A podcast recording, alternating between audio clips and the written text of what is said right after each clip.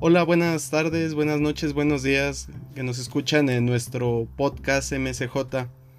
El día de hoy tenemos una invitada muy especial del norte, una persona muy competente y una dama muy excepcional, la maestra Lucelena García Chávez. Es una dama muy joven, con mucha experiencia, mucho conocimiento sobre las cuestiones laborales, que está al pendiente de las situaciones que están pasando actualmente sobre esos temas. Nada más para que qué nivel de, ponente tenemos el día de hoy. Que aparte está en Michoacán y gracias a los medios audiovisuales podemos tener ese enlace. Eh, ¿Cómo está maestra? Buenas tardes. Ay, muchas gracias. Eh, para mí es un gran gusto, un gran honor eh, que me hayan ofrecido esta cordial invitación para platicar de un, de un tema bastante interesante laboral y este y pues bueno mi, agradecimiento para el colegio metodológico en ciencias jurídicas y este y aquí estoy a la orden como siempre. Muchas gracias. Pues miren lo que les decía capacitaciones en el nuevo el sistema de justicia laboral que hoy ese es el tema que vamos a tratar. También ha generado ponencias conferencias impartidas. En junio julio estuvo muy activa en el 2020 ella no dejó de trabajar a pesar de la pandemia. Eso habla muy bien de, a pesar de las situaciones y circunstancias como lo mencionamos aquí, seguir colaborando para que las cosas mejoren. E, esta parte es la que les mencionaba sobre la capacitación en el nuevo sistema de justicia laboral, porque se están generando una serie de reformas en nuestro país que de alguna manera a todos nosotros nos, nos pueden afectar o beneficiar. Pero, pues sin más preámbulos, por favor, maestra, díganos un poco, un preámbulo de lo que vamos a ver en esta, en esta sesión de CMCJ Podcast. Claro que sí. Pues miren, este, en esta pequeña charla les voy a comentar un poquito de, de las reformas eh, que se han dado eh, en este nuevo sistema de justicia laboral, ¿sí? a partir de 2017, qué impacto ha causado para que nosotros veamos como ese nuevo paradigma del que tenemos ya que, enfrentar, ¿verdad? Y, este, y tener ya eso eh, en este modo de, pues emplear la justicia, ¿verdad? Todavía hay ciertos estados, como es el caso donde, donde me encuentro, como Michoacán, y otros en donde todavía se sigue operando en el, eh, en el sistema tradicional. Apenas el próximo año eh, vamos a adentrarnos a la tercera fase, que es cuando pues ya eh, en teoría se va a completar el esquema de que ya se imparta en todo el territorio nacional. Entonces, pues bueno, son, son retos, ¿verdad? Así como fue en su momento el, el sistema acusatorio en la materia penal, ¿verdad? La idea es que esta nueva visión pues sea siempre para mejorar, porque luego nosotros nos quejamos un poquito de, o, no poquito, sino bastante en, materia laboral, sobre todo que es eh, luego tardada, eh, no se dan los resultados que uno quisiera. Eh, entonces, bueno, pues parte de toda esa gama problemática es que se vio la necesidad, ¿verdad?, de, de, que tenemos que adecuar las normas conforme también a las necesidades sociales.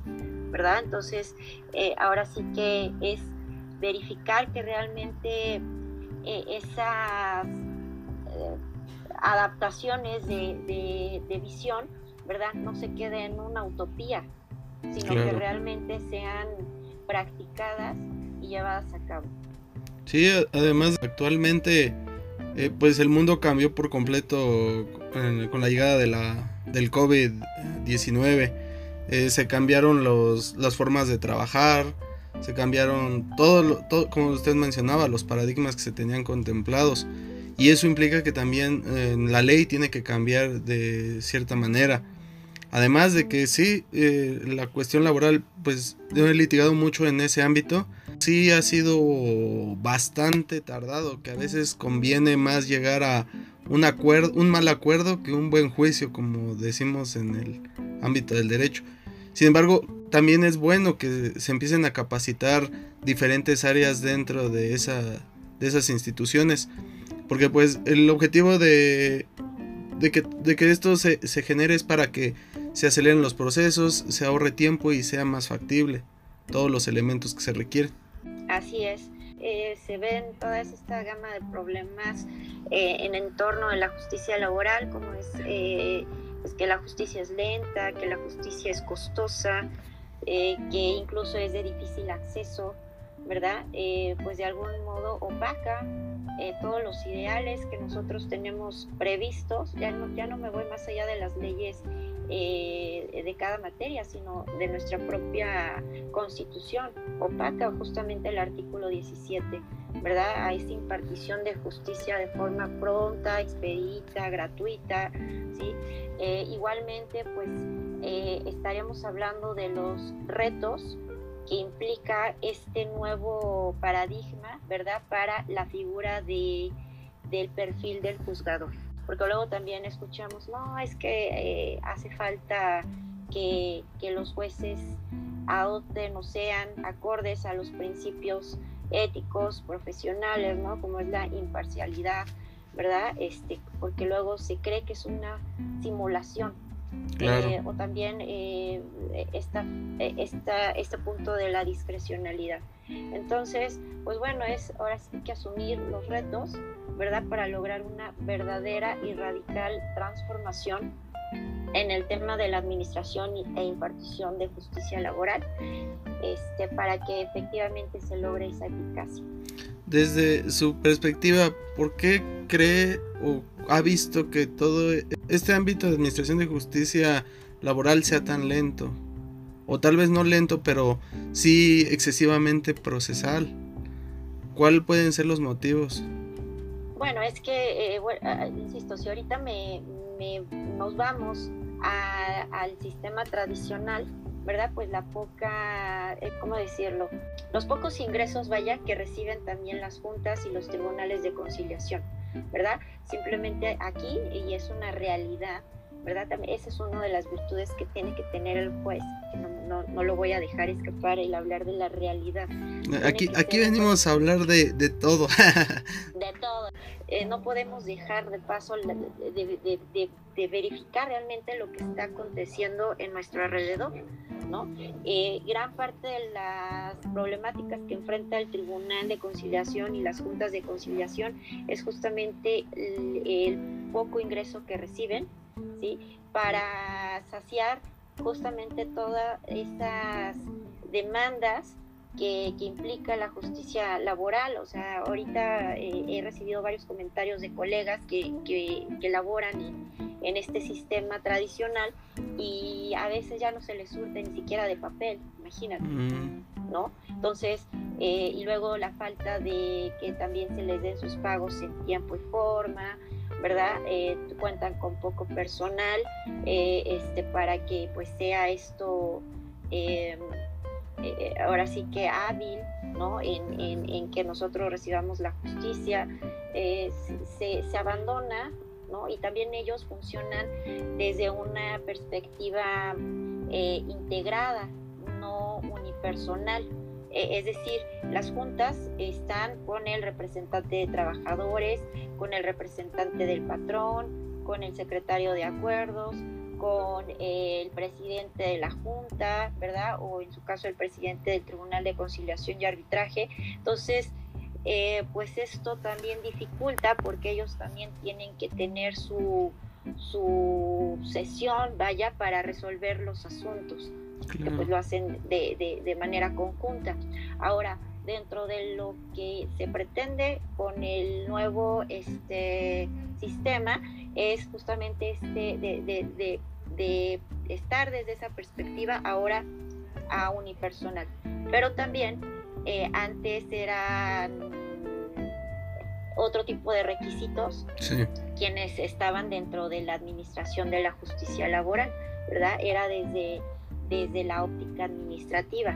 Ahora realmente se está adentrando a que todo lo que implique conflictos laborales pues sean abordadas eh, este, por eh, personas capacitadas en, en, experiencia, en conocimiento en materia laboral, ¿verdad? Y que esto lo asume ya también el Poder Judicial, ya no es desde la óptica administrativa, sino es desde, desde partiendo desde, desde la justicia eh, judicial, ¿verdad? Así es. E, e, esa parte que menciona es muy importante porque creo que es una de las problemáticas que se vive en todo el país ahora con pues esta reestructuración que se dio, el nuevo cambio de, de gobierno que se suscitó ya hace un par de años. Eh, que pues sí se ha oído mucho ese tipo de quejas. Por ejemplo, en los tribunales civiles que les han recortado los recursos o eh, me comentaba esta cuestión de que no se les hacen sus pagos a tiempos, no se les da sus materiales. O sea, hasta es como triste e irónico que en el ámbito donde se ve lo laboral no se proteja de una manera adecuada lo laboral para las personas que, que están ahí que son las... En esa materia. Sí, es como el ámbito de administración de justicia y no son justos. Primero tienes que establecer una buena base para poder empezar a generar, a fomentar, a desarrollar todo lo que se te exige, pero si no tienes la buena base, ¿cómo vas a empezar a trabajar bien? Y también lo destacable es la importancia de la capacitación, que actualmente es la tendencia del mundo, capacitarse y estar preparado pero también certificado, comprobar cuáles son tus conocimientos. No solamente la experiencia, la experiencia es importante, pero también es necesario entender los procesos metodológicos, las teorías, dónde se fundamenta todo lo que hace, porque eh, yo es lo que he criticado mucho en el derecho, que hay muchos técnicos en derecho, pero pocos licenciados en derecho. Hay gente que sabe manejar el derecho porque por inercia lo puede entender, pero si le pides que fundamente y motive una acción, se le complica porque eso no, no, se capacitó. Entonces, eh, ahorita que menciona esa parte, qué bueno y qué malo al mismo tiempo. Qué bueno que empiece a haber esa reestructuración y esa capacitación y se exija. Porque eso lo vimos desde el ámbito penal, como había personas que no tenían ni siquiera la preparatoria y estaban administrando justicia. Gracias al sistema penal acusatorio, eh, pues empezaron a generar nuevas formas de trabajar, nuevas personas, nuevos procesos. Y aquí en el ámbito laboral, pues eso también nos va a servir para que se agilicen los procesos. Pero también hay que no perder de vista que pues son personas y son personas que trabajan y les tienes que proporcionar los materiales, les tienes que proporcionar las herramientas suficientes para poder ejercer sus actividades. Entonces hay que ver eh, un todo, qué bueno que estén trabajando, pero también que no se descuide esa parte. Y pues, y más aún, ahorita que eh, ahora vamos a lo que, lo fuerte, las nuevas reformas laborales que vienen o que ya están algunas en funcionamiento. ¿Nos puede hablar un poco acerca de eso? Claro que sí, este, justamente en el 2017, dentro de justificaciones para, para hacer esta reforma de fondo, vamos a hablar del derecho procesal eh, laboral, ¿verdad? Vamos a ubicar tres ejes fundamentales. El primero tiene que ver con la justicia laboral que se imparte por órganos eh, del Poder Judicial, como te, comentaba hace un momento, ya sea en, jurisdicción federal o local, ¿verdad? Según la competencia de la instancia. Otro punto importante es la existencia de la etapa conciliatoria previa como un requisito obligatorio y fuera de la instancia judicial. O sea que si de algún modo consideras que no es viable la conciliación y te quieres ir directamente a la fase judicial, no puedes. Tienes que llevar la constancia que te emita el centro de conciliación de que ya se ha agotado esa, esa eh, fase, vamos a decirlo, ¿no? Y que obviamente pues esta estará a cargo o está a cargo ya de un órgano descentralizado eh, creado para ese efecto propiamente. Y eh, un tercer punto es el fortalecimiento de la negociación colectiva y de la sindicalización, ¿verdad? A cargo de un ente descentralizado perdón, a nivel federal, el cual va a tener, entre otras funciones, el registro de las organizaciones sindicales, así como los contratos colectivos de trabajo. ¿sí? Entonces, eh, bueno, pues esto fueron parte de la gama, ¿verdad?, que se da en 2017, ¿sí? Y, es justamente eh, que nosotros aquí tenemos que centrarnos en, en esa en, que la reforma es muy buena, pero hay que darle esa constancia. ¿Sí? Y, y, realmente ponernos las camisetas quienes te dicen que conocen la materia, ¿verdad? No es lo mismo este nuevo sistema, ¿sí?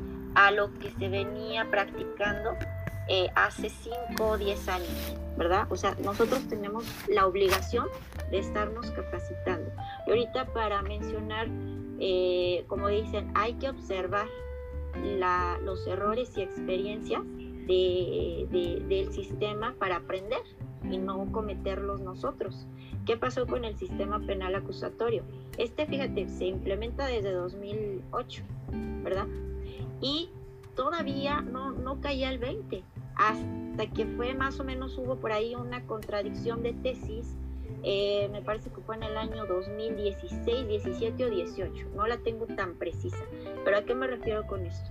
Que cuando em, las, las partes no están conformes con el resultado que obtienen del fallo, ¿qué es lo que hacen? La impugnan, ¿no? Ya sea vía de amparo indirecto o directo pero cuando llegaban a la fase de amparo directo, los eh, titulares eh, hacían el, el, el, razonamiento, la consideración de que se debía reponer el procedimiento cuando algo que tenía que ver el juez eh, de, de, el juez de control, ¿verdad? Y se lo ordenaba al, al juez de enjuiciamiento. Entonces desde ahí estamos mal, ¿sí? O sea, no podemos nosotros eh, decirle a un juez que no fue su, ahora sí que su, su fase, que, que, tenga que hacer lo respectivo de otra fase, claro. ¿verdad?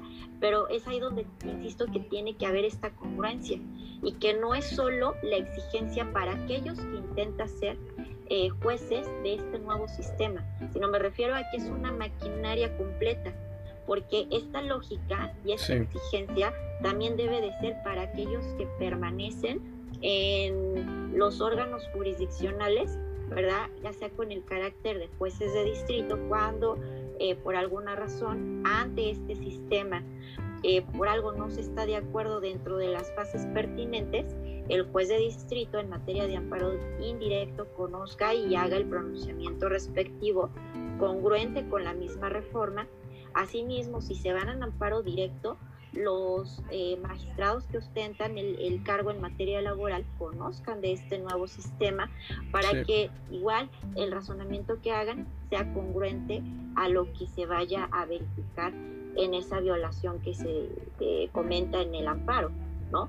Porque les digo, ahí que decían, pues hubo esta incongruencia y quién tuvo que venir a poner orden en, insisto, ahorita me, me un poquito, en materia penal, la Corte, a ver decir, no, es que no puedes romper las reglas del mismo procedimiento penal.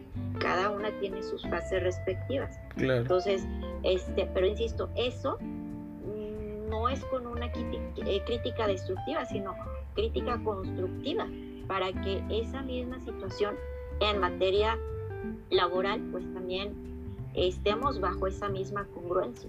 ¿verdad? Entonces, es bien importante esta capacitación. Por eso igual, eh, eh, más adelantito hablaremos de cuál es el perfil, ¿verdad? Del juez eh, laboral, ¿verdad? Para, para que se dé de forma eficaz pues toda esta tendencia de reforma. Claro. Lo más destacable desde mi perspectiva primero es que se le está dando la importancia a los medios alternos de solución de conflicto porque todos quieren irse al, pleito, pero a veces se puede solucionar algo en dos horas, sin tanto proceso, pero eh, eso es una crítica tal vez a nuestra sociedad, que buscamos generar el pleito porque creemos que así vamos a obtener un, pues, un beneficio mayor, pero en realidad se está perdiendo algo mucho más importante que es el tiempo. Muchas veces, eh, por ejemplo, aquí en la ciudad, eh, algunos asuntos laborales llevan hasta 5 años, 6 años, algo que se puede haber solucionado en una conciliación rápida. Pero pues eh, que alguien le dice al amigo, no, no, no, váyanse a otras instancias porque ahí les puede sacar más. No, o sea, prácticamente lo que estás invirtiendo para llegar a ese punto es lo que vas a ganar. no hay ninguna ganancia es tiempo, es esfuerzo, es dinero. Entonces, qué bueno que se empiece a enfocar esa área porque no nada más está en el ámbito laboral, sino también en el ámbito penal, que se prefiere eh, resarcir el daño por una, de una manera económica que meter a las personas a la cárcel. Y tal vez no se ha dado mucho, pero ha estado generando pues aspectos positivos dentro de ese ámbito. Eh, aquí igual eh, abordo un poquito, este, luego en diversas pláticas o cursos me he llegado a preguntar, pero ¿por qué? Si yo no quiero conciliar, ¿por qué? bueno, aquí la idea es que es un que creces requisito, o sea, no te estamos preguntando si quieres o no conciliar. El punto es que tienes que acudir a esa fase, ¿sí? Y este y sí es obligatoria, pero lo que no es obligatorio es que concilies. Claro. Es acudir eh, ahora sí que ahí también, en otra oportunidad si se da, podemos hablar de las habilidades, ¿verdad?, del conciliador, ¿verdad? Pero este, eh, él va a agotar todo, todo, todo lo que eh, tenga de conocimiento, sobre todo en la rama de derechos humanos, para que esto se pueda quitar los nudos que existen entre las partes y pueda existir un diálogo efectivo de comunicación y puedan esgrimir lo que corresponda, pero también el hecho de conciliar no significa que van a dar luz verde a algo que sea ilegal o que esté fuera del contexto de la norma, ¿verdad? O sea, de esa parte también hay que entenderla. El, el conciliador eh, va a tratar de ojalá que ese, ese problema no pase a la, a la ahora sí que a la fase judicial. Pero este, también hay casos de excepción no siempre es, es obligatorio, vaya, como dicen, toda regla tiene una excepción, ¿no? Y las reglas de excepción para no ir a esta fase conciliatoria, una de ellas, por ejemplo, cuando exista algún tipo de, acoso, ¿verdad? Este, u hostigamiento sexual o laboral, ¿sí? También por, cuando se trate de, de familiares, si es que fallece el trabajador, para demandar las prestaciones que en derecho correspondían al occiso, pues no tienen que acudir a esta fase los familiares, es un absurdo, ¿no?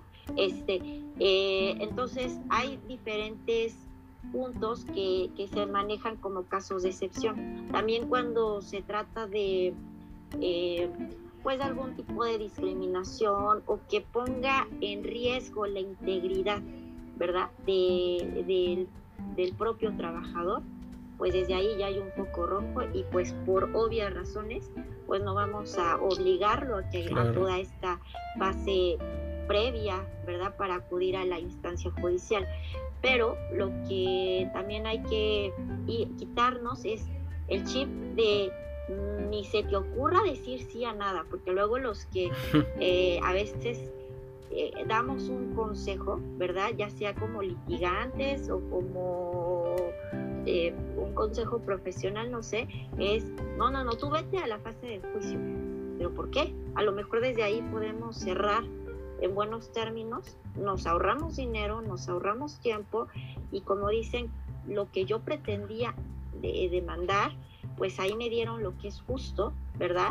Y, este, y, no, y no se hizo tan tardía la espera de, una respuesta que en su momento por situaciones no habíamos podido tener un diálogo, ¿verdad? Entonces, eh, hay que ver también de forma positiva, pero también no hay que quedarnos con, con el eh, pendiente de que, híjole, voy a ir a esa fase y voy a tener que conciliar. No, o sea, es acude, escucha, pero si de plano no, es, no hay posibilidad de conciliar, ya cumpliste con el requisito, te da tu constancia y te vas a la fase de juicio, ¿no?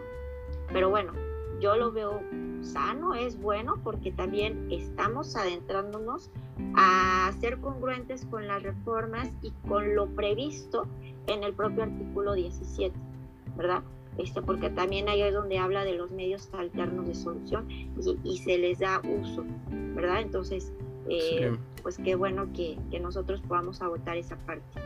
Sí, y sobre todo eso que menciona, respetar las etapas y los procesos establecidos, porque se hizo una investigación, una, un análisis, una metodología para eh, ver cuál es la mejor forma para que todo se siga de una manera adecuada.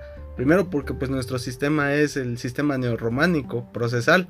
Tenemos que seguir todos los elementos, todas las etapas, presentar las evidencias, todo como debe de ser porque así es nuestro sistema de derecho. Y segunda porque eso va a favorecer a que durante el proceso todo se haga conforme a derecho y todo se haga conforme a la ley y no haya ninguna situación que pueda generar un conflicto. Y eh, esa parte yo la aplaudo mucho, la, que se empiece, se obligue, no que se proponga, se obligue a que por lo menos se acerquen a las partes y puedan llegar a una conciliación. En mis asuntos de condominios, no busquen el pleito, busquen la conciliación. Es mucho más rápido y es más eficaz que realizar todo el proceso. Claro, si la situación lo amerita, pues sí hay que llegar hasta las últimas instancias y utilizar todas las herramientas eh, jurídicas que se tienen en la mano. Pero si se puede evitar, evitarlo lo más posible. También mencionaba esta cuestión de que la metodología que se empieza a implementar se tiene que empezar a respetar y seguir. Que esa es una parte de la que me, me va a gustar mucho que nos hable sobre el perfil del juzgador. Porque, por ejemplo, aquí en la Ciudad de México, la, pues, el ámbito laboral es uno de los ámbitos más duros y salvajes para los abogados. Porque ahí no se respeta nada, es hasta feo y hasta de broma que digan que es como para los abogados más duros de aquí. Porque ahí llegan con gente, se amedrentan, no se respetan los derechos humanos. Ahí es una constante lucha, pero ahorita que ya se empieza a establecer cómo van a ser las nuevas reglas, ya muchas cosas se tienen que cambiar y también eh, enfocarse en el aspecto humano, que es el más importante y el que nos deberíamos de enfocar también. Pero en la cuestión del perfil del juzgador, me gustaría que nos hablara un poquito más sobre ese tema, por favor. Claro que sí, ¿sabes? Ahorita toco ese tema, si me permites, pero vamos a ir puntualizando eh, los escenarios de esta gran reforma. Perfecto, me parece excelente. Ejemplo, esta, esta reforma, insisto, de 2017, eh, y ahorita me aboco a esta porque también se han dado otras, ¿verdad? Este, como lo es el outsourcing. Eso, eso sí, ahorita nos puede hablar, va a estar excelente porque todos estamos así porque ya sabemos que es el outsourcing, pero ahorita pasaron cosas. Claro, claro. Entonces, eh, bueno, todo esto pues está implícito porque luego dicen, bueno, la maestra habla de pura reforma, pero ¿en dónde? ok, ok, vamos a irnos, como dicen, vamos a ubicar. Eh, esto se da en, el en los artículos 107, fracción quinta, ¿verdad? Inciso D, en el 123, en el apartado A, eh, en las fracciones a partir de la 18 hasta la 21 y luego de la 32 eh, bis constitucionales, así como en disposiciones de artículos transitorios, ¿verdad? Y bueno, pues aquí vamos a, ir puntualizando los escenarios. Primero ya lo abordamos, tiene que ver con una conciliación obligatoria previa eh, desde una perspectiva profesional y ajena a la instancia judicial, ¿verdad? A cargo de los centros de conciliación. Aquí voy a destacar que eh, la persona que vaya a apoyar en, ese, en, desentrañar el conflicto y poder dialogar con las partes, mm, jamás va a poder ser parte en un eh, juicio judicial como testigo o porque lo quieran meter las partes. Todo, como dicen, lo que pasó en el centro de conciliación, ahí queda. Porque pues también tiene que ver con esta confidencialidad, con esta discrecionalidad, eh, de algún modo con que, ellos no pueden involucrarse más allá de su función, ¿verdad? Entonces, ellos tienen la, ellos y ellas tienen que ver precisamente con eh, tratar de ayudar a las partes a poder solucionar su, su conflicto. Si no es viable, bueno, pues hasta ahí quedó y hay que pasar a la siguiente fase.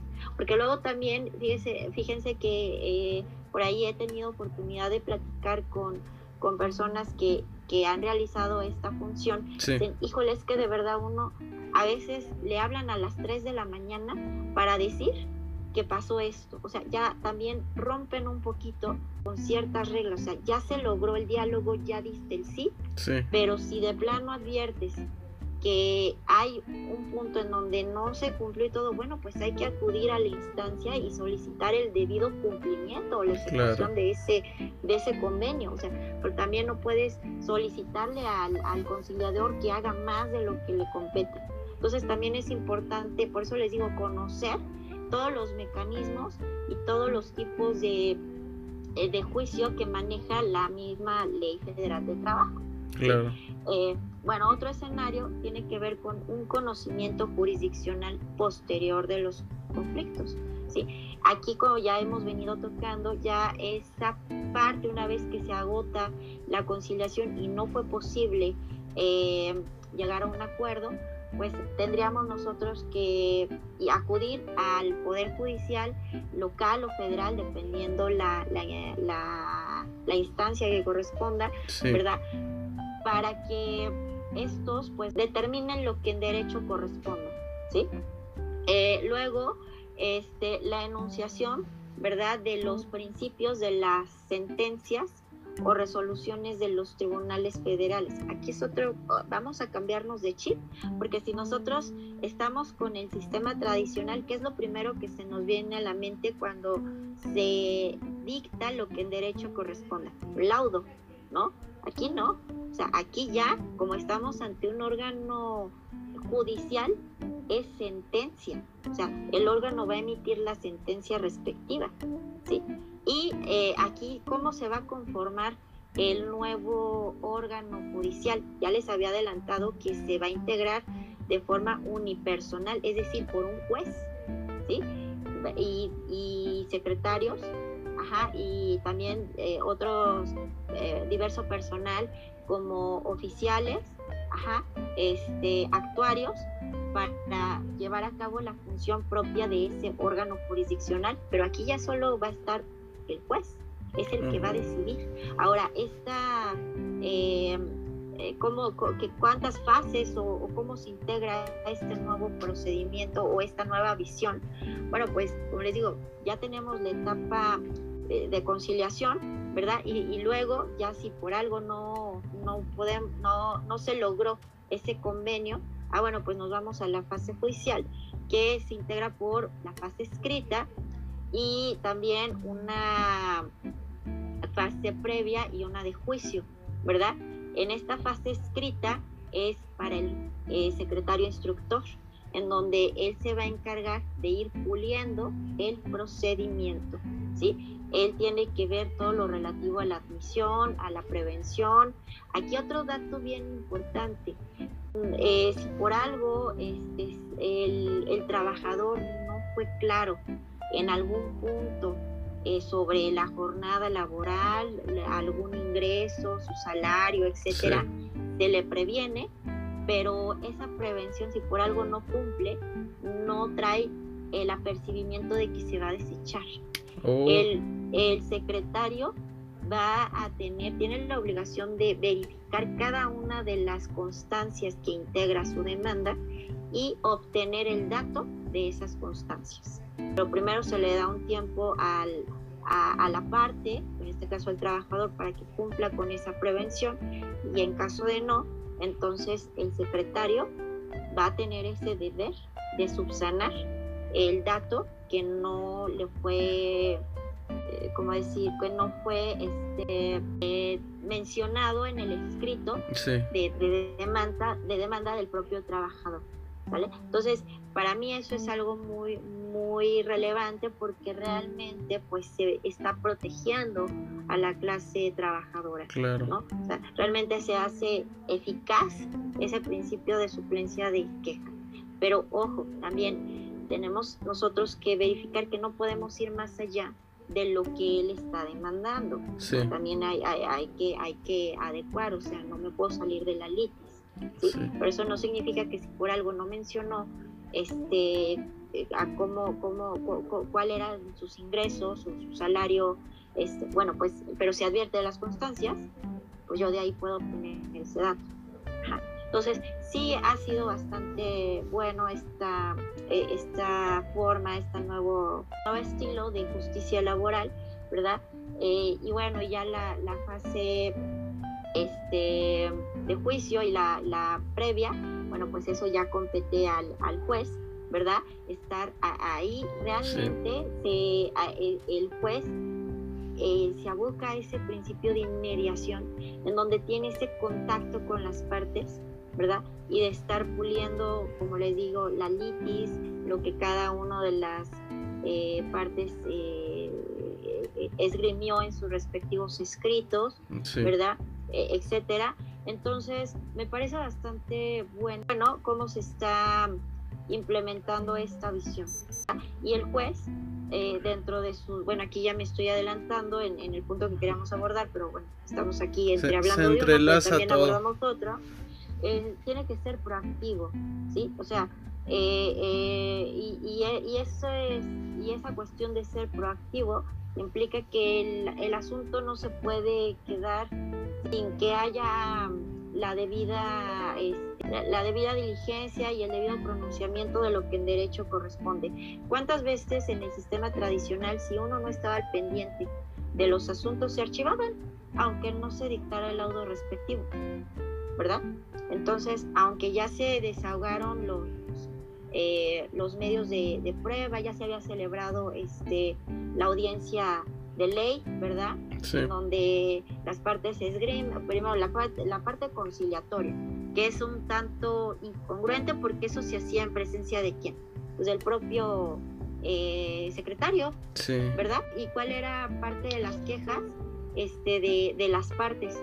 Pues jamás está presente el presidente, claro, jamás están presentes los representantes de los ni del trabajador ni del patrón. Solo aquí está el secretario eh, dando cuenta y aunque yo diga, oye, este, ven por favor, quiero que estés presente, pero por eh, también toda la demanda laboral que pues hay es, es, imposible. Dicen, oye, no me pidas, no soy omnipotente para estar en todos lados, ¿no? O sea, eh, Solamente hay uno por área. ¿Verdad? Entonces, bueno, pues también no podríamos eh, pedirle algo imposible.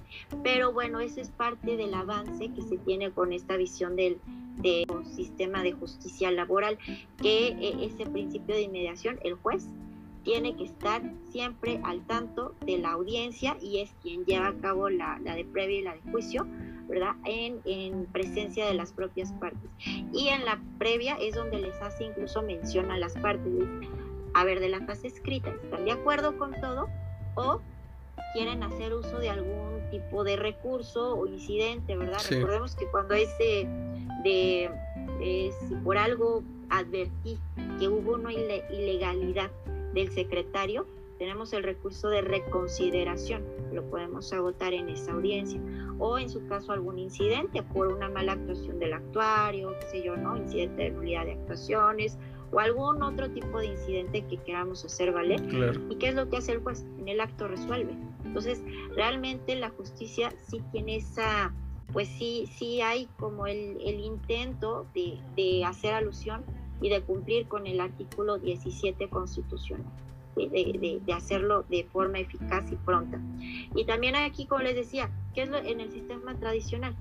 Llegábamos a la fase a la audiencia trifásica que le llamábamos, eh, el secretario decía a las partes, ¿quieren conciliar?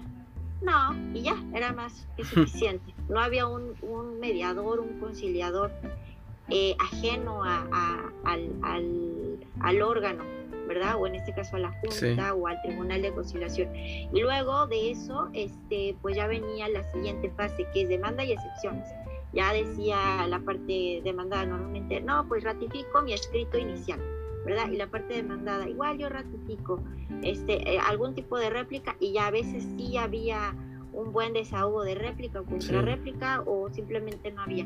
Luego se pasaba a la de pruebas, pero desde esa fase a la de pruebas a veces pasaban hasta tres, cuatro años. Claro.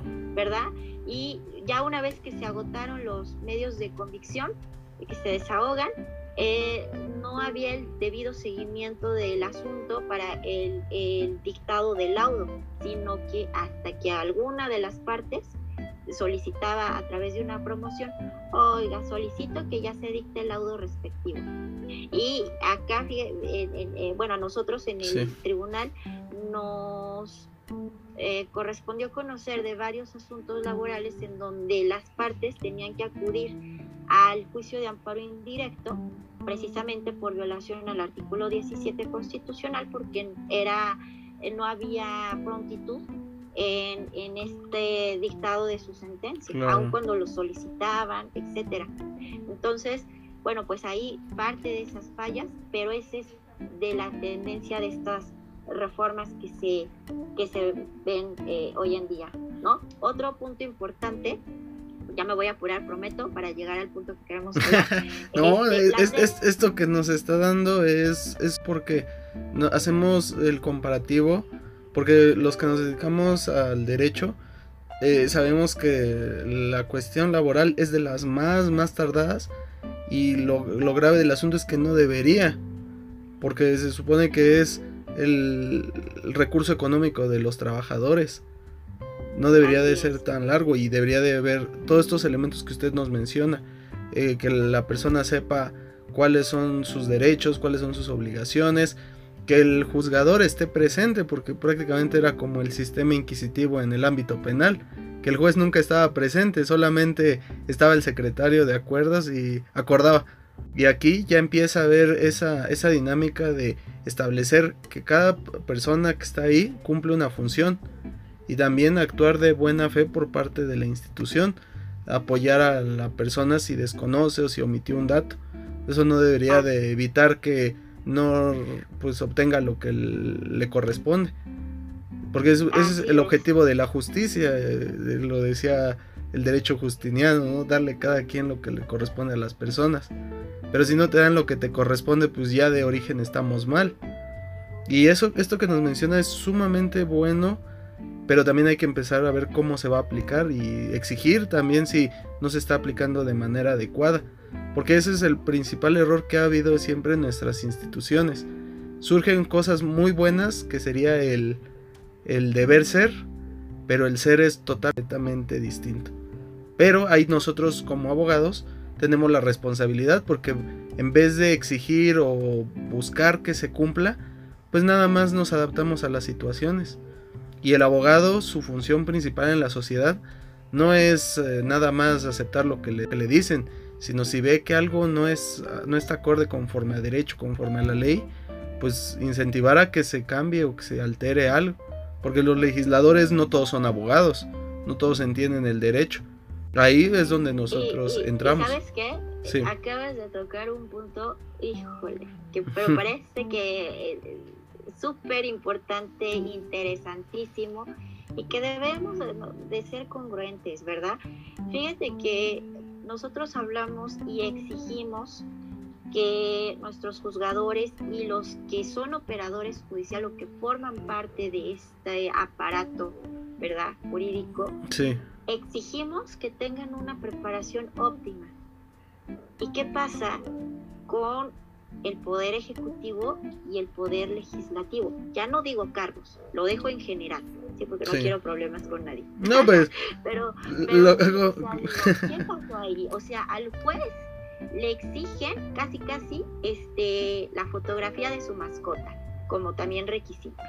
Y para ellos eh, basta con cumplir determinada edad y no se advierte si hay experiencia laboral, su reputación también. Claro. Eh, si, realmente están preparados para los retos que tenemos nosotros como, como Estado, ¿verdad? Y, y adaptar las necesidades sociales, realmente híjole, ahí me da mucho que pensar y a veces un poquito de las incongruencias que existe eh, en las leyes con el actuar. Pero ¿dónde está el, vicio? Pues si tuviéramos personal óptimo y con esas mismas exigencias en estos poderes, te aseguro que México sería otro. Pero a veces basta eh, sin agraviar, porque seas una figura pública artística, vaya, para que estés en un, en un cargo de autoridad que implica bastante compromiso, bastante estudio y que tengas una pasión y amor a la lectura porque no hay de otra. Así es. Tienes que tener incluso fluidez para hablar. Argumentación. Claro, y, muchas veces lo triste es que quienes terminan haciendo ese trabajo son los suplentes o los que están detrás de. Así es. Y, y, y, no quienes realmente tienen la camiseta y que ostentan esos cargos. Entonces, yo creo que sí deberíamos de ser apegados y congruentes. Las mismas exigencias que sean también llevadas a otro. Hablan aquí, aquí va a tocar otro punto importante. Hablan del famoso diálogo social en justicia laboral. ¿Qué implica esto? Bueno, pues es llevar a cabo una mecánica entre el trabajador, entre los patrones y quienes, y el Estado. Pero el Estado, pues sería absurdo yo querer hablar con un Estado. Tiene que ser a través de qué?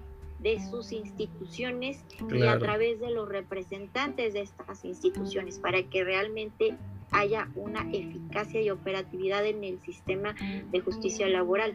¿no? Entonces yo creo que este, tenemos que ser muy congruentes y sobre todo muy valientes, porque no todo, no todos se atreven a pues a tocar estos temas como son, pero, pero si no, perdón, y es mi autor, bueno, uno de tantos, eh, Tomás Moro, yo no quisiera que esto se quedara así como utopía, ¿verdad? Por eso digo, es que tenemos que ser realistas, tenemos que ser proactivos, pero para que vaya pegada a estos ideales, todos tenemos un lugar muy importante en la maquinaria del Estado para que realmente haya esta, insisto, e, esta visión y se pueda llevar a cabo como es. Ahora, otro de los puntos eh, este, son las reglas para la solución de los asuntos iniciados y su coexistencia con las reglas procesales anteriores. ¿Qué quiere decir esto? Eh, que eh, los asuntos, a lo mejor en los estados en donde ya se inició este, eh, el nuevo sistema de justicia laboral, ¿sí? Eh, nos dice los asuntos a partir de cuando ya empiece a operar estos órganos judiciales, pues se van a empezar a recibir las demandas respectivas.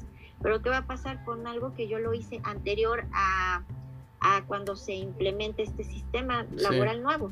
no te preocupes, dicen, se va a seguir resolviendo en el sistema tradicional. O sea, no es de que, ah, ya se creó. Se este, reinicia todo. ya, ya me lavo las manos como Poncio Pilatos y te aviento la papa caliente a ti. No, no, no, nada que me avientas. Vas a tener que concluir ese asunto porque ese correspondió a ti. O sea, a mí es, si se creó el 2 de enero de, de 2022, todo lo que entre a partir del 2 de enero ahora sí ya tiene que ser bajo mi responsabilidad. Pero lo anterior, y tú tenías conocimiento de ello, hay que, lo tienes que acabar y resolver. ¿sí? Aquí es donde, insisto, sí tiene que haber una importancia, porque no porque ya, ya se haya creado los nuevo, el nuevo sistema de justicia laboral, se va a descuidar a las juntas y a los tribunales, porque volvemos al punto, pues, es un vicio que, híjole, pues a mí me tocó el sistema tradicional, y, qué va a pasar, ¿no? Pues bueno, pues hay que, eh, pues ahora sí que nosotros está hacer ese cambio, ¿verdad? Entonces, bueno, pues dentro de esto, eh, este es más o menos el, el marco de, de este punto. Ahora el outsourcing, el outsourcing, bueno, pues ¿qué implica? Justamente que una empresa, ¿verdad? Eh, te brinde al personal que tú buscas, a un tercero, si tú quieres un agente con determinadas características para que opere en tu, en tu eh, lugar de trabajo, ¿verdad?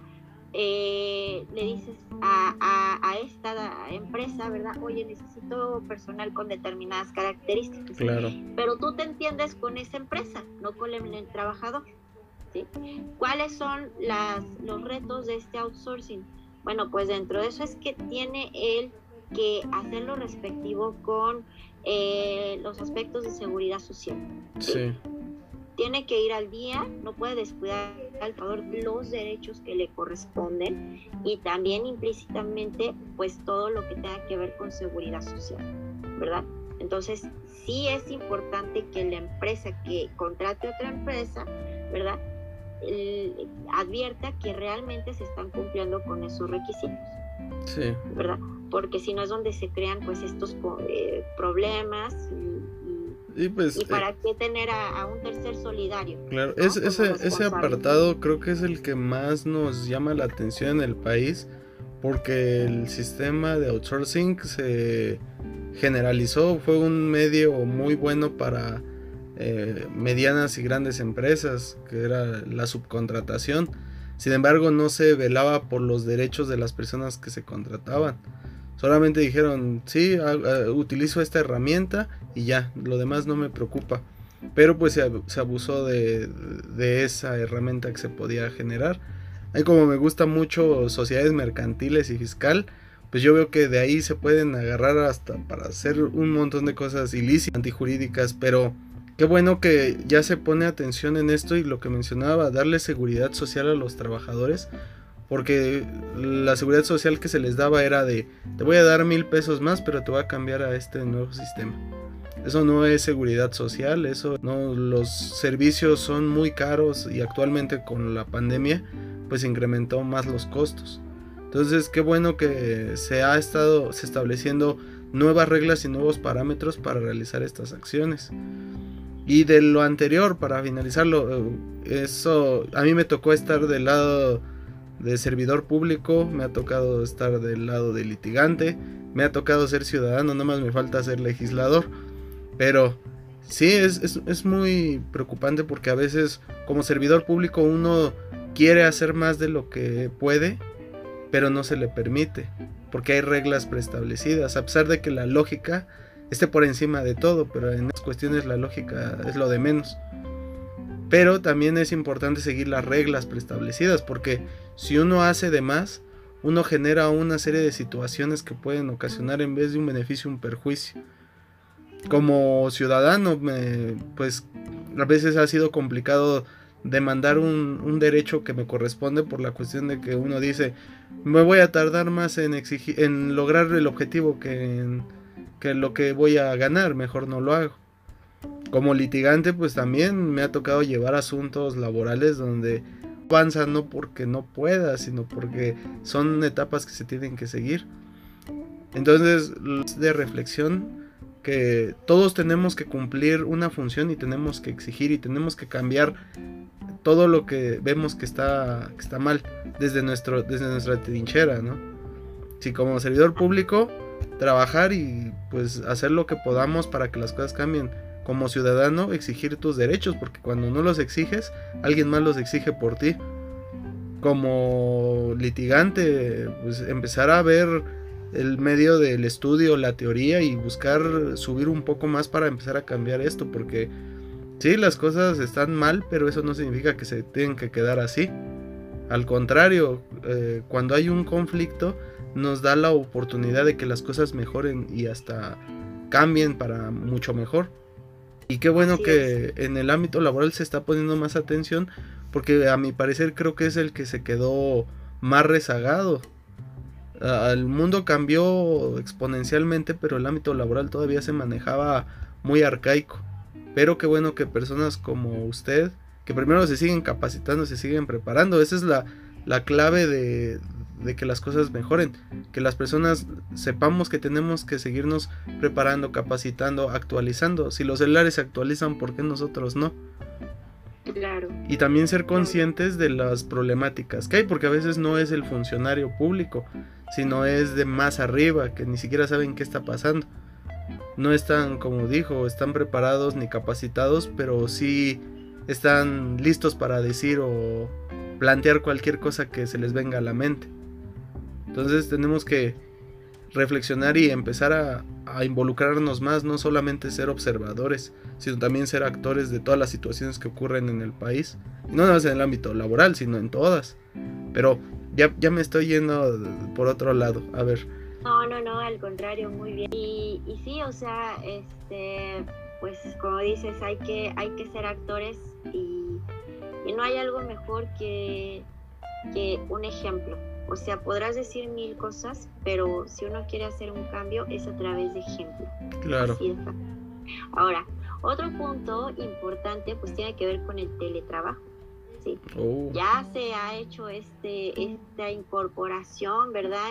Este, dentro de la Ley Federal del Trabajo y demás, pero yo todavía lo veo muy, muy, perdón por la expresión, pero muy verde.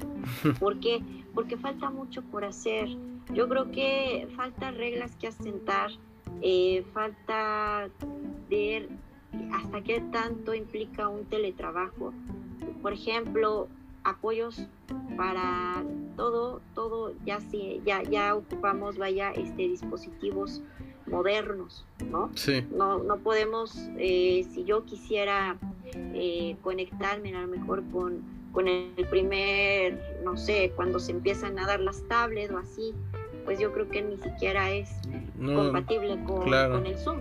¿No? Entonces tengo que, como dices, tenemos que ir a la par con la tecnología, pero si eso es eh, como prestación laboral, eh, insisto, que tenga que ver con eh, realizar funciones, pero a través igual de, videollamadas y demás, ¿qué tanto apoyo recibe el trabajador en esta área?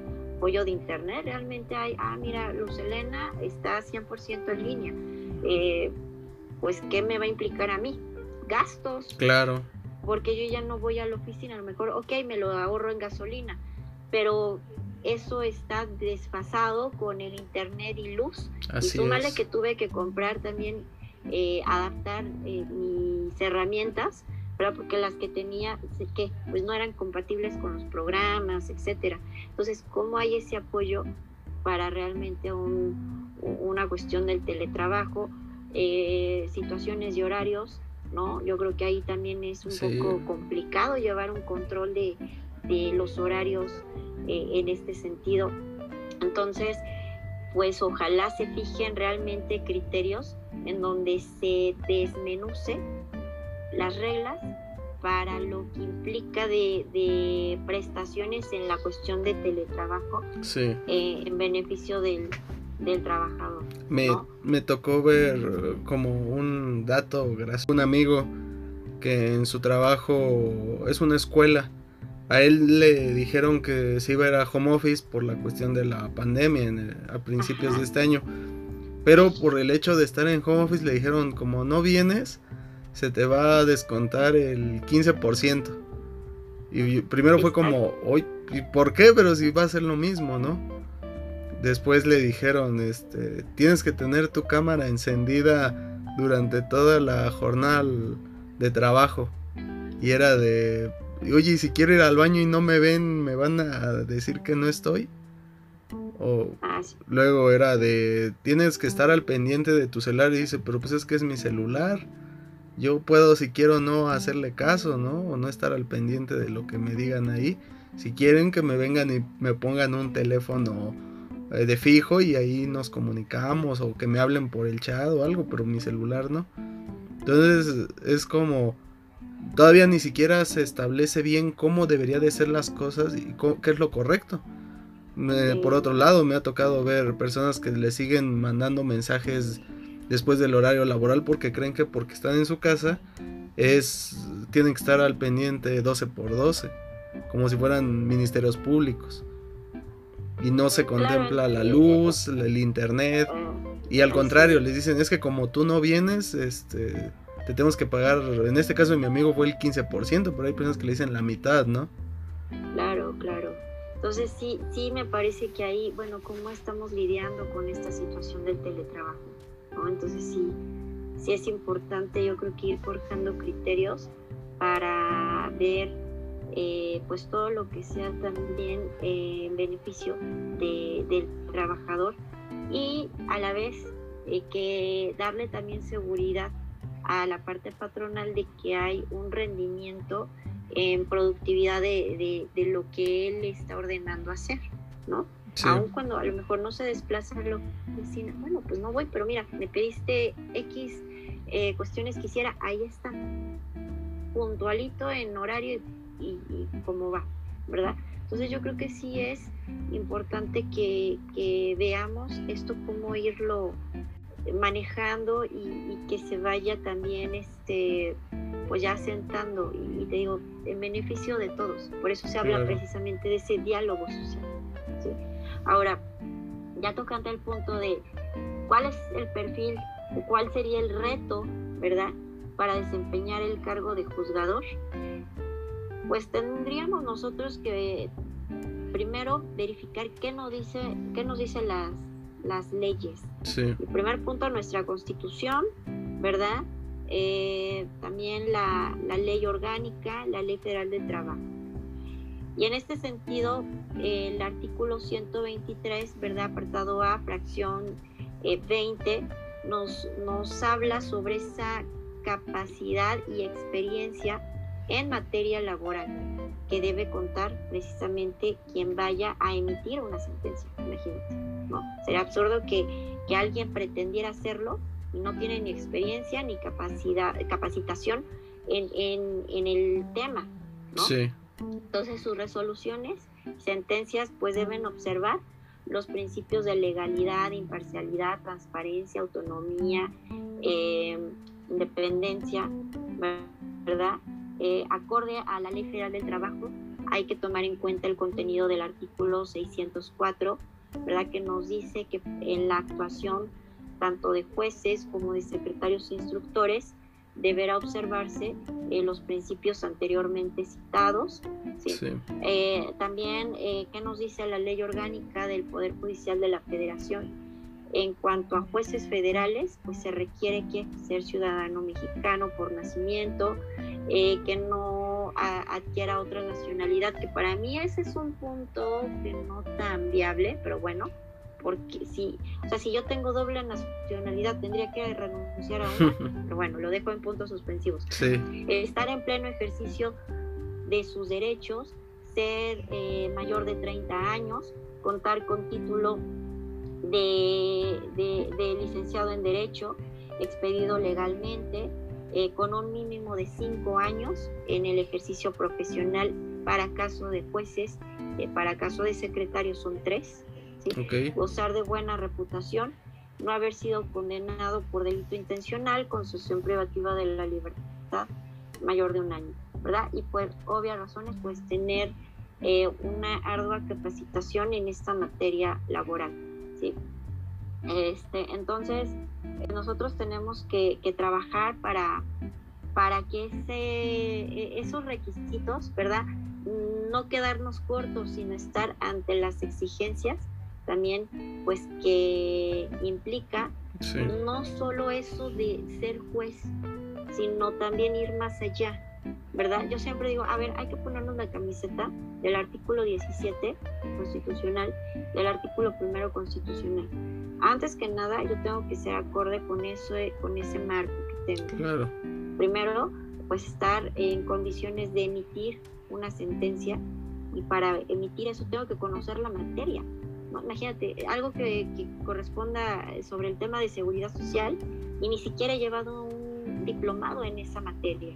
No, sí o que no va o, o, bueno, suponiendo que no la practiques este, como operador judicial eh, y previo eh, en la litigada ni siquiera hayas llevado un asunto al respecto y como que pretendas emitir una sentencia como que no me suena, ¿no? Tendrías que tener cierta experiencia. Mínima. Eh, claro, ¿para qué? Para sentar esas bases sólidas. Ahora, ¿qué nos dice también nuestro artículo primero?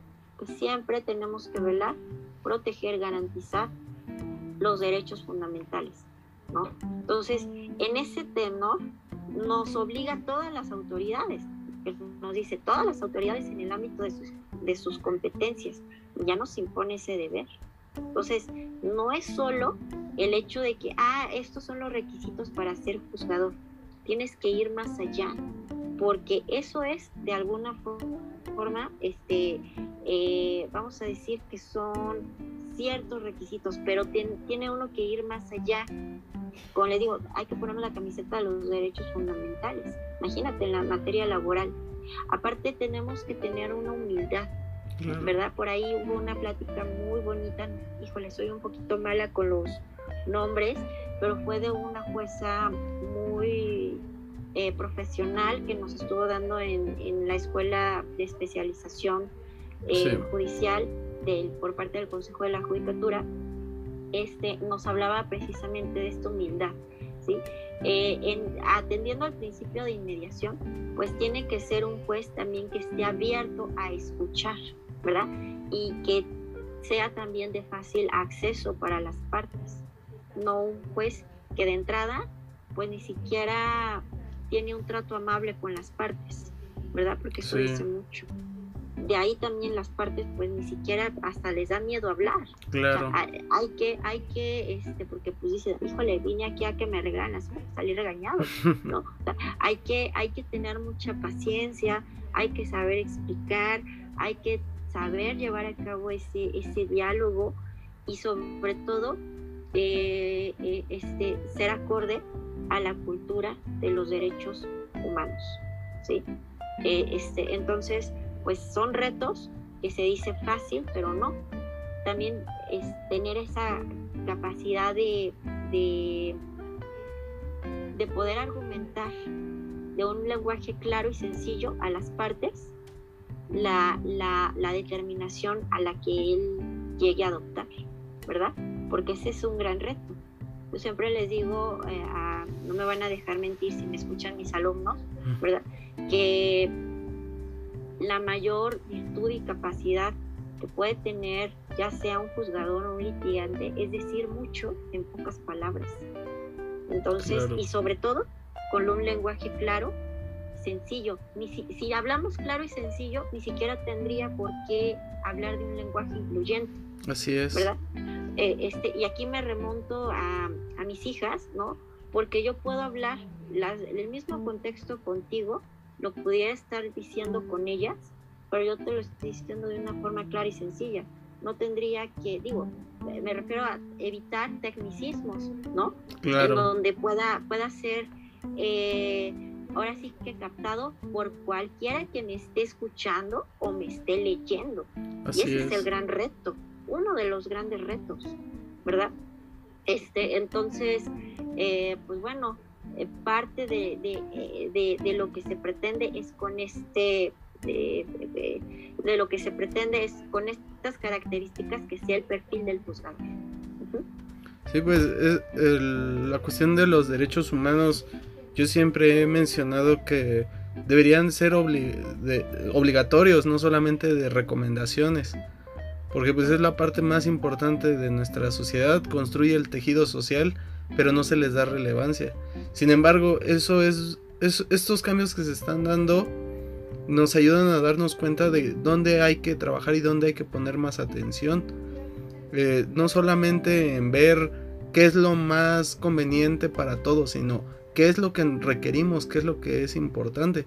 Mencionaba el lenguaje inclusivo, o sea, qué bueno que exista, qué eh, bueno para algunas personas, pero el verdadero problema no está en el lenguaje inclusivo. El verdadero problema está en que no se está dando cívica y ética a los niños. no necesitas decirle él o ella si le enseñas a respetar a las personas por igual y pues no, no, no hay que irse muy lejos, son cosas básicas que la mayoría de las personas nos enseñaron, pero pues se han ido perdiendo por falta de costumbre, no es práctico, mm, no es tan necesario.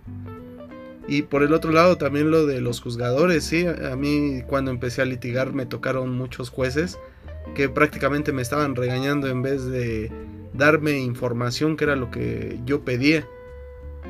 La humildad es sumamente importante, sobre todo en el ámbito de aplicación de la ley, porque decía Einstein, como usted lo menciona, eh, si tú entendiste algo, lo puedes expresar de una manera sencilla. Si ni siquiera lo entendiste, pues no vas a saber ni de qué hablas. Y ese es un grave problema que se ha dado en la, en la administración, que todos creen que saben, pero en realidad no saben nada. Más bien deberían de bajar un escalón y darse cuenta dónde tienen que empezar a trabajar y el escalón más importante es el de ser un ser humano bueno y congruente. Y si estás desde el, ámbito de la administración pública, estás para servir, no más. Así es, por eso, por eso tienes ese cargo de servidor público, estás para servir a la sociedad. Te conviertes en una especie de ejemplo, ¿verdad? Y, una especie de cualquier situación, ¿a quien acudes? Al servidor público hacerle notar esa situación. Estás para servir, lo acabas de decir. Entonces yo creo que eh, nos falta mucho, pero también como dicen, no hay que perder la esperanza y la forma de querer cambiar el mundo es imposible, pero sí el mundo de tu alrededor es con tu ejemplo. Entonces yo creo que eso es lo que nosotros tenemos que trabajar, tenemos que contagiar, tenemos que, hacer todo lo que está a nuestro alcance para que esos ideales se logren y, pues realmente sea una eh, sea eficaz esta implementación del sistema laboral. mencionaba hace un par de minutos a Tomás Moro y su libro de la utopía. Él decía que la utopía no se va a alcanzar, pero el hecho de poner un nivel tan alto te da la posibilidad de alcanzar grandes expectativas, generar grandes logros.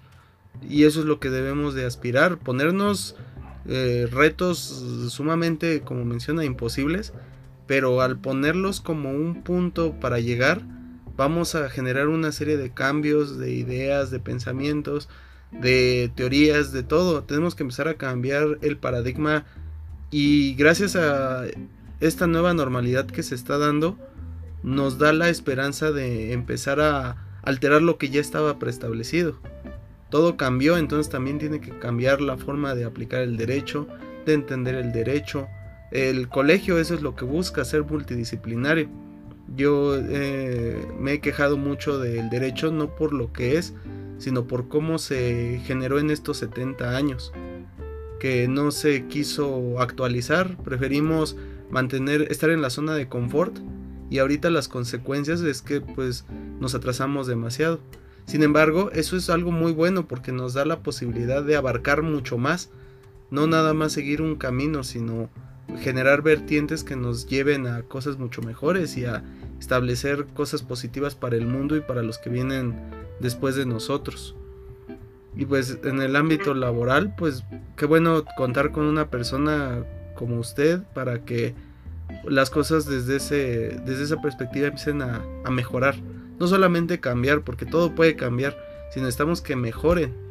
Porque puede cambiar para mal y pues es lo mismo. Necesitamos que mejoren y que también, qué bueno que dentro de su labor docente expresa este tipo de, de, elementos, los positivos y los negativos, porque hablar nada más de lo bueno, pues no, no, no se genera nada. Tiene que haber un debate, tiene que haber una controversia. A partir de ahí podemos empezar a ver dónde podemos trabajar y qué es lo que se necesita. Y pues... Claro, yo, yo, así es. E, es. Es este poner cada uno, como bien decías, todo lo que esté en nuestra trinchera, ¿no? Para, para poder ese engranaje, porque si una pieza falla, haces que otra trabaje más. Y va a llegar un punto en el que la maquinaria se, va a volver a, eh, pues eh, puede dejar de funcionar por una pieza. Todos somos importantes. Entonces, eh, yo creo que cada uno tenemos una gran tarea y hay que, y hay que este, hacerla para, para que esto realmente pues se, se vea visible y, no como algo irreal, decía eh, Tomás Moro. Eh, es utópico porque no existe, ¿no? O decir, no, mira, este, esto sí se ha dado porque hemos contribuido para que funcione, ¿verdad? Entonces, pero en todos está ese cambio, en todos nosotros. Entonces hay que trabajarlo para que pues sea posible. Y, seguirse capacitando. Aquí en el colegio manejamos una frase que es que el conocimiento no es un privilegio, es una responsabilidad y una obligación que tenemos todos. Entonces, entre más sabemos, más tenemos que compartir, no somos libros que se almacenan y se quedan, no, tenemos que hacer que surjan mejores personas que nosotros para que las cosas cambien y mejoren tenemos que estar en constante movimiento, tenemos que estar compartiendo todo lo que sabemos, porque no sabemos de qué manera nuestras palabras y nuestras acciones influyen en, el cambio del mundo para bien. Y pues maestra, le agradezco mucho que se haya tomado el tiempo de platicarnos estas reformas, sus opiniones, que para mí es más importante, ver desde un lado humano y también profesional la importancia de eh, no nada más estudiar el derecho, sino entenderlo y practicarlo como es debido. También por el otro lado los servidores públicos, porque nadie le enseña a nadie ser servidor público. A veces uno entra por suerte o por capacidades, pero pues nadie te dice cómo debe de actuar uno dentro del servicio. Y pues yo le agradezco mucho su tiempo, sus conocimientos y que en otra ocasión podamos seguir hablando sobre más temas porque ahorita está cambiando todo el tema laboral y necesitamos que personas como usted nos vayan guiando al, al buen camino. No, pues con mucho gusto y les agradezco su cordial invitación a, ustedes como Colegio Metodológico de Ciencias Jurídicas. Para mí es un gran honor y, y, siempre van a encontrar un sí para seguir nutriendo y poder compartirles un poquito de mis tantas dudas, que me encanta sembrar dudas, déjenme decir. Y pues yo creo que este jamás dejar de, de tener esa chispa de seguir aprendiendo, porque nunca se, nunca es suficiente, ¿verdad? A veces a mí me, yo, yo he recibido algo de críticas, ¿no? Sobre todo de familia, que dicen, ay, ya párale, ¿no? Ya hiciste esto, y ahora que, pues déjenme, pues. Ya, ya, deja, de estudiar. o sea, este, pues yo creo que uno nunca deja de aprender y como les digo, yo creo que entre eh, te va forjando la vida a tener ciertos conocimientos de alguna área, ya te dejó dudas. Y, hay, y sobre esas pues hay que indagar. Y, y, así, o sea, es como, como seguir eh, las pistas, ¿no? No han visto, llegamos a una pista, ya, ya sabemos qué onda. Ahora hay que verificar a ver dónde podemos encontrar el siguiente pista y así, pero eh, este, nunca dejar de aprender precisamente para que en, en, nuestra labor pues hagamos lo mejor posible y realmente contribuyamos a que nuestro país sea mejor. Sí, pues ya, ya oyeron a la maestra, hay que no dejar de aprender, no dejar de seguirse capacitando. También pues disfrutar el proceso, no el final del aprendizaje. No nada más esperar ver los resultados, sino disfrutar ese proceso de aprendizaje. Y pues oh, le reitero el agradecimiento a la maestra. Esperemos contar otra vez con su presencia. Eh, ahorita por las cuestiones de, del COVID, Omicron, que se, pues hay que tomar las medidas, no hay que bajar la guardia, a pesar de que ya no haya campañas de difusión, nosotros tenemos que seguirnos cuidando. Depende de nosotros, cada uno de nosotros, protegernos y cuidarnos. Y pues lo bueno de los medios audiovisuales es que siguen evolucionando y podemos estar en Michoacán y la Ciudad de México al mismo tiempo. Ay, claro, bienvenidos quien guste y me va a dar mucho gusto ir pronto a Ciudad de México también. Sí, pues vamos a tener algunos eventos y ahora sí que el COVID nos lo permite y si no, pues tenemos esto estos medios que nos pueden apoyar bastante. Qué bueno si es físico, pero qué bien también si es medios digitales. Lo importante es que todos estén sanos, vivos y listos para seguir estudiando. Perfecto, pues un gran gusto y muchísimas gracias. Bueno, nos despedimos y los esperamos en la siguiente emisión de el podcast MCJ si nos están oyendo por el podcast o si nos ven por YouTube, Facebook y también si desean, gusta compartir sus redes. Ay, claro, con gusto. Pues muchas gracias. Que pasen muy bonita noche. Gracias, hasta luego.